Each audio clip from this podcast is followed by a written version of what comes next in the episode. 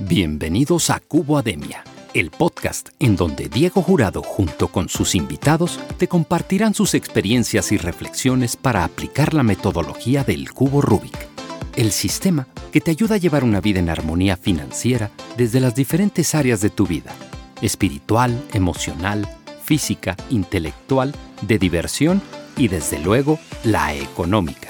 En Cubo Ademia buscamos que tú mismo identifiques los algoritmos, los hábitos que debes incorporar en tu vida para cada una de las áreas, conscientes de que solo tú puedes definir lo que representan éxito y felicidad, nos preocupamos porque hagas la mejor inversión de lo más valioso que tienes, tu tiempo.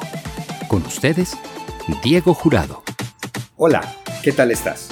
Mi nombre es Diego Jurado, de diegojurado.com, y te agradezco que estés de nuevo con nosotros en Cuba Denia este espacio donde nos hemos marcado como objetivo compartir contigo experiencias y reflexiones que te inspiren y ayuden a llevar una vida en armonía financiera. Para eso, hoy nos acompaña Yetzit León, un cineasta, director, guionista, entre otras de la exitosa película colombiana Perseguida, y empresario accionista de la productora Resplandor Films, con quien hablaremos de su experiencia en la creación de proyectos a largo plazo y lo aspiracional del mundo del cine para todos nosotros. Bienvenido, Yesid.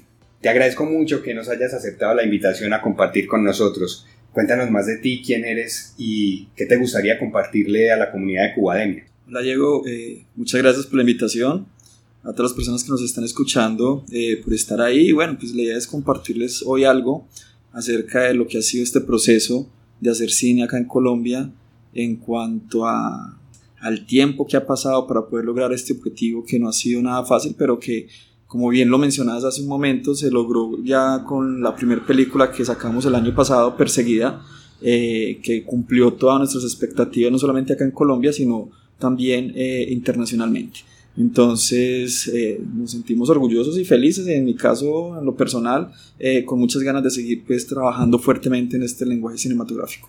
Yesid, háblanos un poquito a qué te dedicas, qué es, qué es actualmente esto. O sea, hay mucha gente que no sabe qué es el, qué es el cine que hay detrás, simplemente vemos como la película, vamos a la sala de cine, vemos esto, qué hay detrás, cuéntanos, ambiéntanos un poquito sobre este mundo en el que te mueves. Bueno, realmente hablar de cine acá en Colombia siempre ha sido un enigma, realmente eh, el cine acá no es como el cine en otras partes, en otros países, donde tiene un apoyo, donde tiene un respaldo, no solamente de, dineros públicos, de empresa privada, sino también del mismo público.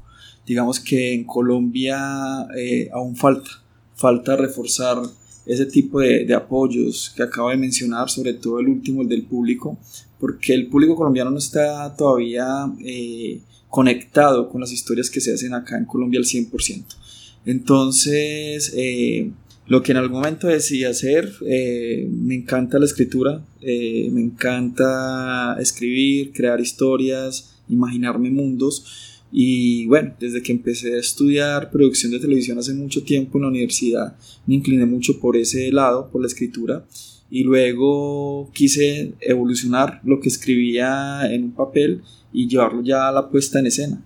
Y ahí fue cuando empecé ya como a escribir guiones enfocados también ya a ese lenguaje audiovisual y más eh, con un perfil cinematográfico. Y digamos que desde hace ya más o menos 20 años es que vengo en este proceso de crear guiones y no solamente de crearlos en el papel como ya lo mencioné, sino también de poderlos materializar en la puesta en escena. Entonces, eh, digamos que hoy en día lo que hace Resplandor es eso, Resplandor es la empresa que creé hace ya 12 años y la creé con ese fin, con el fin de poder, obviamente, eh, no solamente ejecutar el objetivo, los sueños que yo tenía, sino también pensando en que habían muchas más personas en la ciudad que soñaban con lo mismo, que les gustaba el cine de diferentes puntos de vista artísticos, técnicos y todo lo demás y dijimos, bueno, entonces vamos a, crear un espacio donde todos estos talentos se puedan reunir y, ¿por qué no a futuro empezar a crear contenido para un público, en este caso, como se, se hizo con Perseguida?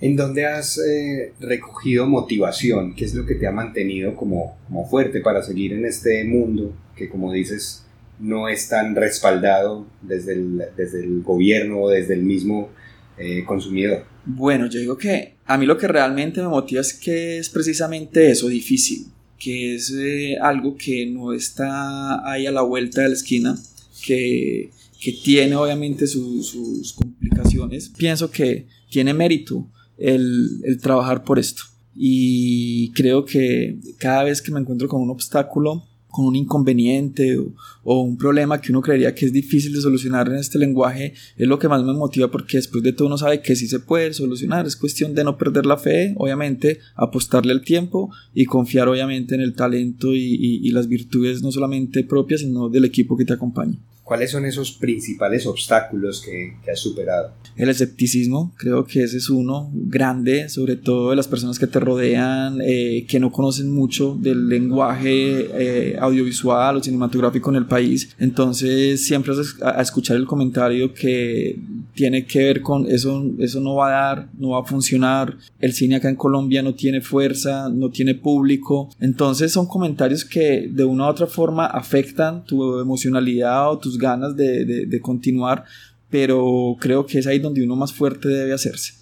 Y, pensar que después de todo sí hay una manera de, lograrlo. Entonces, ese, ese tipo de, comentarios o, ese tipo de, pensamientos negativos que existen alrededor, de la industria acá en Colombia son los que uno pues, más se le dificulta obviamente pues como, como superar, pero eh, en esos estamos. Oye, Yesid, superar ese escepticismo requiere mucha credibilidad en ti mismo. ¿Cómo mantienes esa credibilidad o qué te mantiene tan, tan convencido de que lo que haces lo haces también? Yo creo que la credibilidad, o no creo, estoy completamente seguro, está muy ligada a la pasión. O sea que eh, eso que realmente en lo que tú crees es porque hay algo detrás que lo impulsa y lo, y lo convierte en un sueño, en un objetivo, una meta a alcanzar y ese impulso no es más que la pasión. Entonces, siento que es la pasión, la pasión la que me mantiene vivo en función de esto, independientemente si esto es rentable o no, eh, me disfruto lo que hago, lo hago con todo el amor del mundo, no solamente por los resultados, sino también por las experiencias que, que, uno adquiere, por el conocimiento, por el compartir con los demás, porque hacer cine es un trabajo 100% colectivo.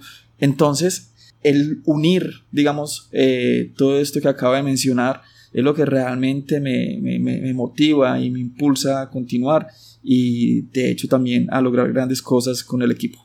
Fíjate que de manera muy filosófica se suele decir, encuentra tu pasión, encuentra eso que te apasiona y te llevará lejos. Pareciera que fuera como un tema así, filosófico, así como de, de cuento de hadas, pero lo haces realidad entonces. Yo siento que es 100% real. Eh, lo que pasa es que hay veces eh, se confunde mucho con el tema de, de, que las cosas se tienen que dar en el momento que uno quiere y no es así, ¿cierto? Eh, yo siento que hay un tiempo de maduración, hay un tiempo en que las cosas tienen que darse y, no importa cuánto tiempo sea.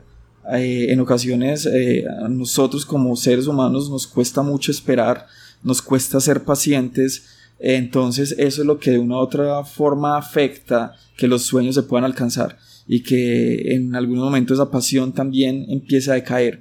Pero si uno la tiene clara que es un tema de tiempo y ser visionario, tarde que temprano obviamente la pasión te va a llevar a tu triunfo, a tu meta. Qué bien, Jessida, háblanos un poco de, de tu última película, última que hemos visto en las salas de cine, Perseguida.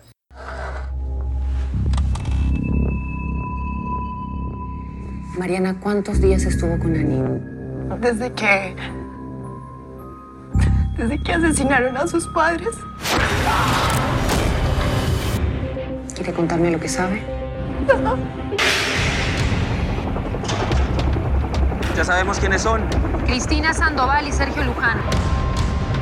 Ella nos vio morir frente a sus ojos y yo también. ¿Crees que deberíamos contarle a la policía?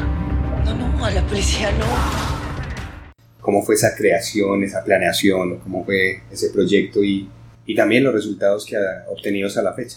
Bueno, digamos que Perseguida fue prácticamente ese, como ese reflejo de todo lo que hemos hablado. Cuando se pensó en la película, pues obviamente también, eh, aunque ya llevaba mucho tiempo en el medio, trabajando, pensando, eh, organizando las ideas y, estructurando una forma de poder salir eh, o darme a conocer con el lenguaje, Perseguida llega hace nueve años aproximadamente y, y bueno, llega como un proyecto, un guion que escribo en algún momento y digo, bueno, me encantaría hacerlo, lo tenía ya muy claro en el papel, también en mi cabeza, pero de ahí a poderlo materializar, pues eh, sabía que iba a haber un trecho bastante grande.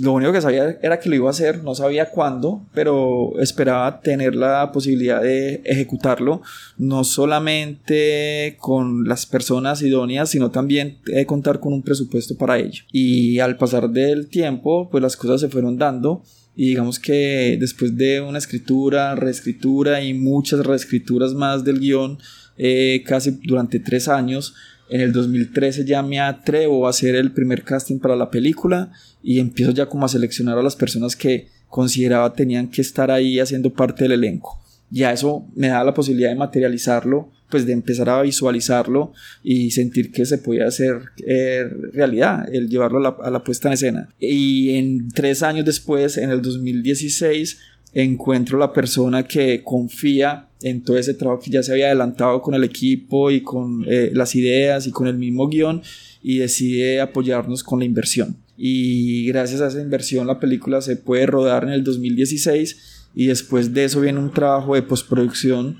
que duró también tres años en cuanto a colorización, diseño sonoro, musicalización, la misma edición y por fin en el 2019 la película eh, puede estar en salas de cine. Y, en, y ya en salas de cine, ¿qué resultados ha tenido? Pues mira, yo, siento que la película eh, logró más de lo que nosotros esperábamos realmente. La película, eh, por lo general una película colombiana, como lo mencionaba ahorita, eh, tiene muy poco apoyo del público. claro, y uno también entiende muchas razones. Es decir, la película colombiana no tiene un trato preferencial por ser colombiana. Es una película que cuando sale a cartelera sale al lado de películas que vienen de Hollywood, eh, donde hay una maquinaria muy poderosa, pues impulsando estos otros proyectos que vienen de afuera. Y la película nuestra tiene que estar ahí al lado de estos otros gigantes del cine que llevan más de 100 años haciéndolo. Entonces, digamos que ahí es donde uno siente que, que hay una desventaja, entre comillas, pero de igual forma uno siente que también puede tener una muy buena historia con la que puede cautivar un público y que, y que puede ser muy afín con, con, el espectador. Y bueno, digamos que Perseguía para nosotros logra eso. Eh, alcanzamos a llegar casi a los 30.000 espectadores en salas y para nosotros eso fue realmente fascinante porque, eh, para serte sincero, eh, pensamos que íbamos a hacer sin mucho 12.000, 13.000 espectadores, siguiendo pues como el promedio, las estadísticas del cine colombiano en cuanto a al, al, momento en que sale a salas. Pero bueno, digamos que para hacer nuestra primera película y tener 30.000 espectadores, no solamente en números, en cifras, sino también en aceptación, porque eh, era también escuchar los comentarios de las personas que veían la película, las críticas y todos los puntos de vista que, que se hacían alrededor de ella eran 100% positivos, entonces eso nos motivó mucho pues como a pensar que podemos seguir haciendo este tipo de trabajos y que afuera también logró un, digamos una negociación muy importante y es que el canal HBO eh, adquirió sus derechos por dos años para HBO Estados Unidos. Entonces eso también obviamente nos motivó aún más para darnos cuenta que todo este esfuerzo, todo este trabajo se justificó, valió la pena y que, y que debemos continuar. De la idea que surgió en tu cabeza en algún momento a la ejecución, ¿cuánto tiempo pasó en, ese, en ese lapso? Realmente nueve años, digámoslo así. La idea surge en el 2010, es el primer momento donde yo pienso y se me ocurre eh, el tema y la idea de la peli y ya desde ese entonces eh, hasta la fecha, digamos el año pasado que fue su estreno, fueron exactamente nueve años de maduración. Ahora uno dirá, bueno, tiene que pasar tanto tiempo para hacer una película acá en Colombia. Eh, quizás no, ¿cierto? Esto fue así por ser quizás la primera película, por no tener un apoyo, una credibilidad al principio en cuanto a las personas que se van acercando a uno, que siempre quieren ver eh, o, o creer con hechos. Entonces, mientras uno buscaba o encontraba esa confianza de los aliados, pues obviamente debe pasar este tiempo. Esperamos que la siguiente película que vamos a hacer ya, que, que perseguía, nos dejó muchas puertas abiertas, no tome tanto tiempo porque ya de una u otra forma siento que el tiempo de perseguía también sirve para el tiempo de lo que viene. Ok, nos hablabas antes de, de la pasión, que es lo que te mantiene como enérgico y ahí y que te ayuda a continuar como con tus proyectos. Pero la inspiración, ¿dónde encuentras inspiración, por ejemplo, en, aquel año cuando, cuando te surge la idea? Realmente uno se inspira en todo. Yo me inspiro, eh, mi inspiración está 100% ligada a cada segundo de vida, ¿sí? En cada persona que conozco, en cada película que veo en cine, cada persona que se acerca a mí afectivamente, en mi trabajo. La inspiración siento que, que es ese lado de sensibilidad que uno debe despertar frente a la vida, ¿sí? frente a las personas y es el lado humano que te mantiene obviamente sí, estable en este mundo. Entonces siempre hay una idea, siempre hay algo que contar y siempre hay un mensaje que la gente o el público debe recibir. Hay una frase que dice, no sé si estoy seguro con, el, con los porcentajes, pero habla de que el éxito es un 10% inspiración y un 90% transpiración, hacer. ¿Qué tan de acuerdo estás de acuerdo a tu experiencia? Yo digo que, o sea, cuando uno está en función de la inspiración, pues obviamente uno la liga eh, 100% ya luego al, al hacerlo, ¿cierto? Es decir, eh, uno se inspira, pero de nada queda, de nada sirve que, que se quede solamente en un pensamiento, en un anhelo, un deseo, unas ganas, pero no sacarlo.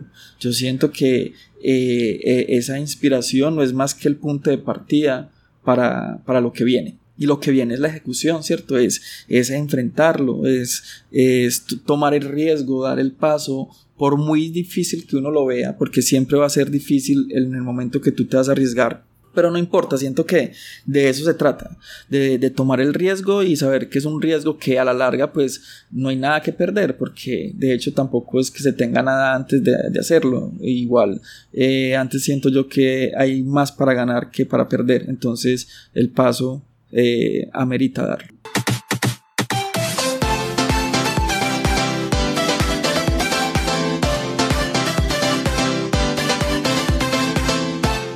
Cine es como muy aspiracional.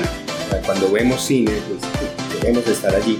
Eh, desde tu perspectiva, desde tu conocimiento del cine, ¿cómo influye eso que vemos en el comportamiento humano? Sí, yo siento que el cine, el cine es un lenguaje universal que va dirigido a grandes masas y que de una u otra forma tiene un efecto en las personas que lo ven. ¿Sí? Siento que el cine es una responsabilidad, el, eh, el contar una historia, de, después de todo, más que entretener a un público, debe dejar un mensaje positivo porque es un medio de comunicación que uno tiene y no solamente por la gran pantalla que en el que es proyectado, sino también por los personajes que uno crea a la hora de describir la historia y luego llevarla a la puesta en escena. Son personajes tan humanos como nosotros dos, entonces eso le permite al público identificarse también con esos personajes y, verse en los zapatos de esos personajes y sentir eh, todo lo que esos personajes quieren transmitir a través de esa larga o corta historia. Entonces creo que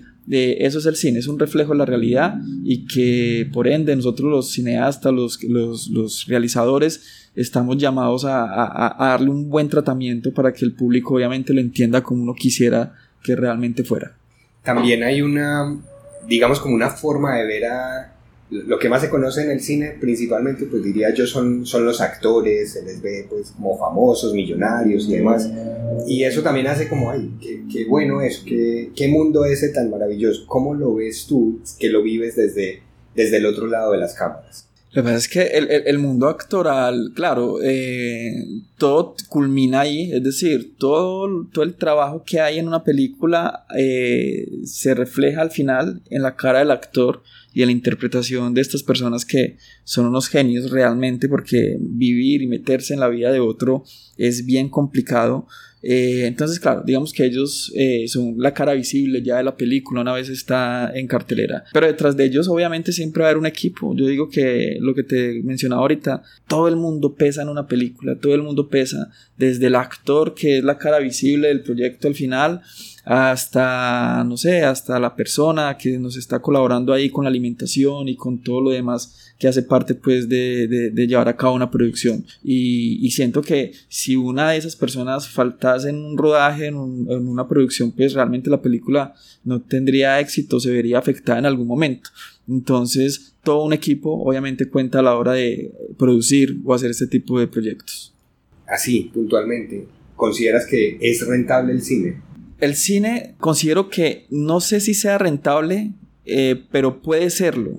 O sea, es decir, estoy hablando de Colombia. Es rentable en otros países y más que rentable, diría yo. O sea, es toda una industria. En Colombia estamos despertando a, ese fenómeno, estamos trabajando para, hacerlo rentable.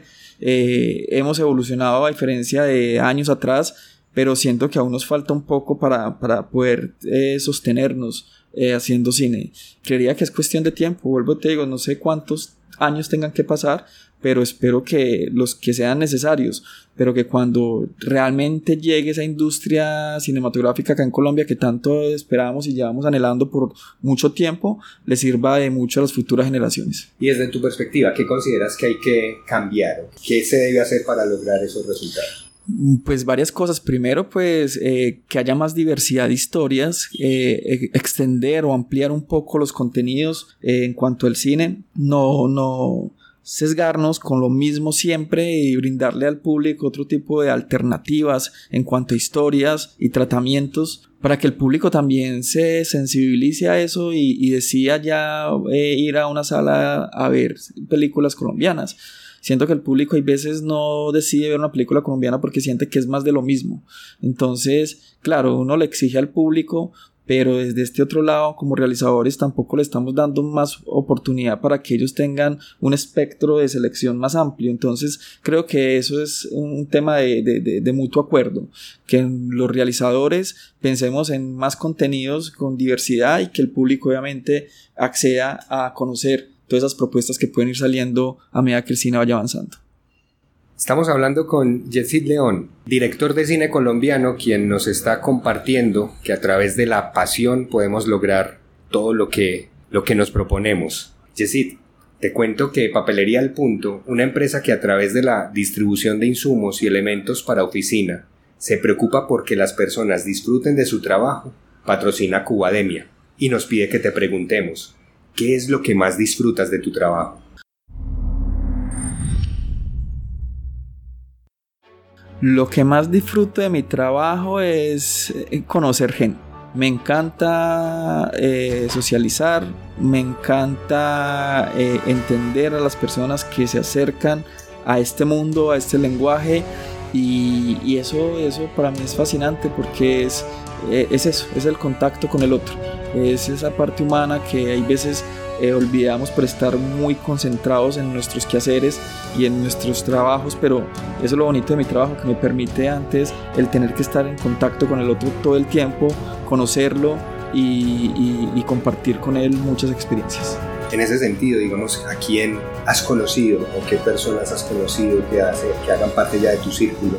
Pues bueno, realmente muchísimas, eh, muchos actores en el proceso de formación que tenemos acá en Resplandor Films, que llegan cada seis meses a, a, ser parte de esta agremiación y este grupo que hemos venido formando durante tantos años. De afuera hemos eh, tenido la oportunidad de conocer a un excelente actor cubano como Roberto Escobar, que estuvo en Perseguida al lado de la talentosísima Geraldine Civic, que, que, es una mujer eh, fascinante por su talento, su personalidad. Eh, también en otros tipos de actividades hemos tenido la oportunidad de conocer tuve la oportunidad de conocer a, alguien de acá de Medellín, Ramiro Meneses, que es un ejemplo también, no solamente de lo actoral, sino también como realizador y cineasta y director acá en Colombia. Y bueno, y muchas otras personas que han llegado a ser parte pues como de todo este equipo y que de una u otra forma eh, de eso se trata, que nos empecemos a unir para ir creando obviamente toda esta industria. Yesid, en Cubademia proponemos la figura del cubo Rubik como una idea para encontrar balance en las diferentes áreas de la vida. Compártenos algunos de tus hábitos para cada una de estas áreas. Por ejemplo, el área blanca, el área espiritual. ¿Qué hábitos tienes en esta área? Mira, para la parte espiritual eh, procuro estar siempre, eh, tener eh, control, ¿sí? Estar bajo control en mis emociones, ser muy pasivo, muy tolerante y, y entender mucho las situaciones no solamente desde las circunstancias en que se van presentando las cosas, sino también entender a las personas que están a mi lado y, entender obviamente sus formas de pensar. Entonces eso me permite llegar en algún momento a un diálogo y, y, a entender que pueden haber diferentes puntos de vista, pero que si uno los pone en consenso, pues obviamente va a llegar a un acuerdo. Entonces trato de estar muy tranquilo y no entrar nunca en disputa con nadie. El área azul del desarrollo intelectual. ¿Qué haces para aprender cada día algo nuevo? Veo mucho cine, veo mucho cine, leo bastante también y me gusta ver documentales detrás de cámaras, estar como muy al día en cuanto a lo que va sucediendo con el cine y, todo lo que va pasando con este mundo, eh, pues desde todos los países y obviamente desde lo que está pues como, como marcando la diferencia en función del lenguaje. Entonces es mantenerme enterado de lo que va pasando en el día a día en cuanto a la industria cinematográfica. El área verde es del cuidado del cuerpo. ¿Qué hábitos tienes en esta área? Bueno, realmente eh, desde hace cuatro años em, decidí empezar a ir al gimnasio. Creo que lo tenía muy rezagado precisamente por estar como tan inmerso y absorto en el mundo del trabajo, escribiendo y todo lo demás. Y después de, de rodar perseguida me di cuenta que, que, claro, o sea, que si el cuerpo no está sano, pues obviamente la mente se desgasta y, y todo se empieza a reflejar y después de la experiencia me di cuenta que también tenía que empezar a combinar pues con un deporte. Anteriormente jugaba fútbol, también lo había dejado. Entonces, nada, era simplemente como una desconexión que había tenido con, el, con, con esta parte y gracias a Dios y afortunadamente desde hace cuatro años volví a conectarme con ella. El área roja es el de las relaciones. Ya nos decías hace un momento que algo de lo que más te gusta de tu trabajo es precisamente la oportunidad de conocer personas. Pero ¿qué otros hábitos tienes o, cómo aplicas estos hábitos para mantener las relaciones y fomentar relaciones? Pues realmente, eh, como te digo, pues me gusta abrir mucho mi, mi círculo social. Mm, soy una persona también eh, muy de la casa, muy de la familia. Eh, adoro, amo a mi mamá, pues siento que es una persona que me apoya y me respalda todo el tiempo. Entonces, tengo una muy buena relación con ella. Eh, con mis sobrinitas también, no tengo hijos, tengo dos sobrinas que adoro, eh, con mi hermano, entonces, al igual que mi papá, entonces soy muy de la casa y cuando estoy en el trabajo trato que mi trabajo no sea una cuadrícula, sino que se, se, abra un poco y se convierta también en un espacio social, donde realmente más que mis compañeros de trabajo son mis amigos y, y son mis, digamos, como mis, mis compinches de aventura con los que realmente puedo contar para emprender estos retos tan grandes como hacer cine. El área amarilla es el área ya como de lo material, lo financiero, el dinero. Compártenos tus tips financieros. Pues realmente no es que tenga muchos, eh, cuando se habla de cine eh, es lo que menos se ve el dinero, es más como un tema de, de, poder sobrevivir, ¿sí?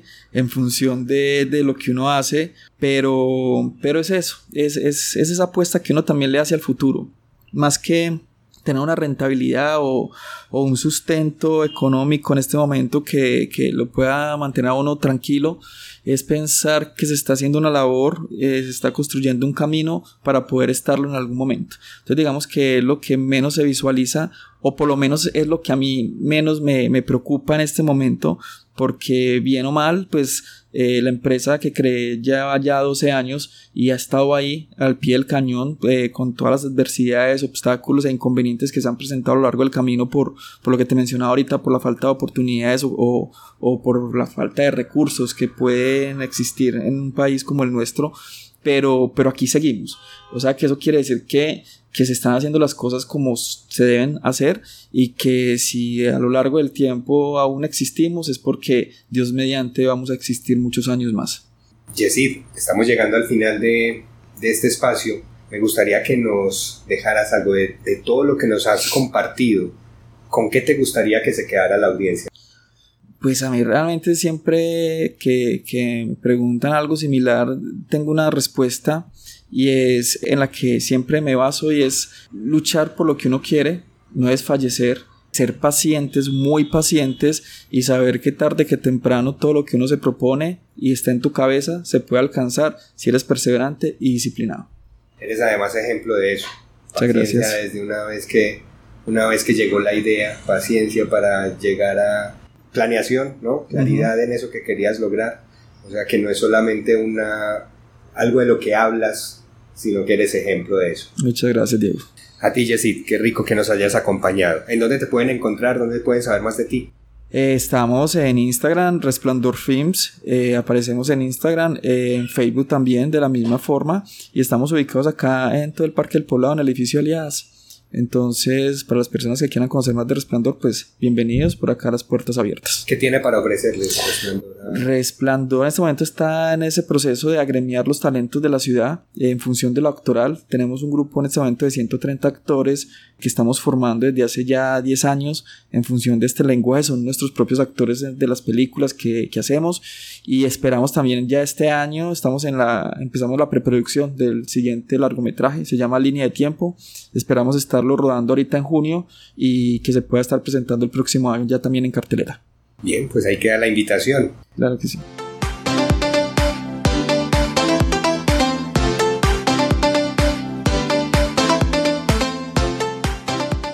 Y con esto llegamos al final del episodio de hoy. Recuerda que este espacio está patrocinado por El Punto, una empresa que se dedica a hacer que las personas disfruten de su trabajo a través de la distribución de insumos de papelería, aseo, cafetería, botiquín, seguridad industrial y tecnología. Les encuentras en internet, en su sitio web, elpunto.com.co. Dedica tiempo a tus clientes. El Punto se dedica a tu empresa. Si has llegado hasta aquí, espero que sientas que has obtenido valor escuchando a Yesid y su experiencia. Y sobre todo, que rentabilices el aprendizaje aplicando aquellos tips, aquellos hábitos que más te han llamado la atención. Si te gustó, además de suscribirte y dejarnos tu valoración, comparte la información con quienes consideres que les puede resultar igual de valioso. Y si no, déjanoslo saber cómo podemos mejorar. Yo te espero en nuestro próximo episodio. Y mientras tanto, recuerda que ser feliz es un juego de niños. Super, super bien. got a problem, yo, I'll solve it. Watch me take this color cube and help you resolve it. Wanna solve your Rubik's Cube? First you gotta pray. Nah, I'm only kidding. Let me show you the way. See, first you get the top, which is relatively easy. It all starts out with a simple TC.